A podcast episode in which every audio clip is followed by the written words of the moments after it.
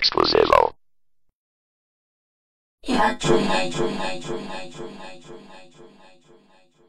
Music. It means everything for me. Passion, keen desire, emotion. For me, it's like the canvas for a painter. When I produce music, I can be alone. I do the lawyer. I can express myself. I can be lost in my vagabond thoughts. I write my feelings in sounds. Music is a language that every one of us speaks, but it has a different meaning for all of us. Love, pain, getting loose, wanna rock wild, or to be folk metal. And when I play my music, and it finds understanding ears, when the crowd goes crazy, they're screaming and shouting. At that moment, that I feel that the world is mine.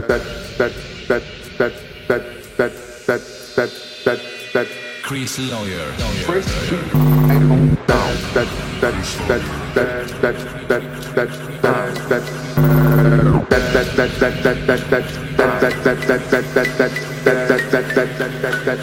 You're listening, Chris Lawyer. That first beat is right on time, right on top, like it's a time. Time.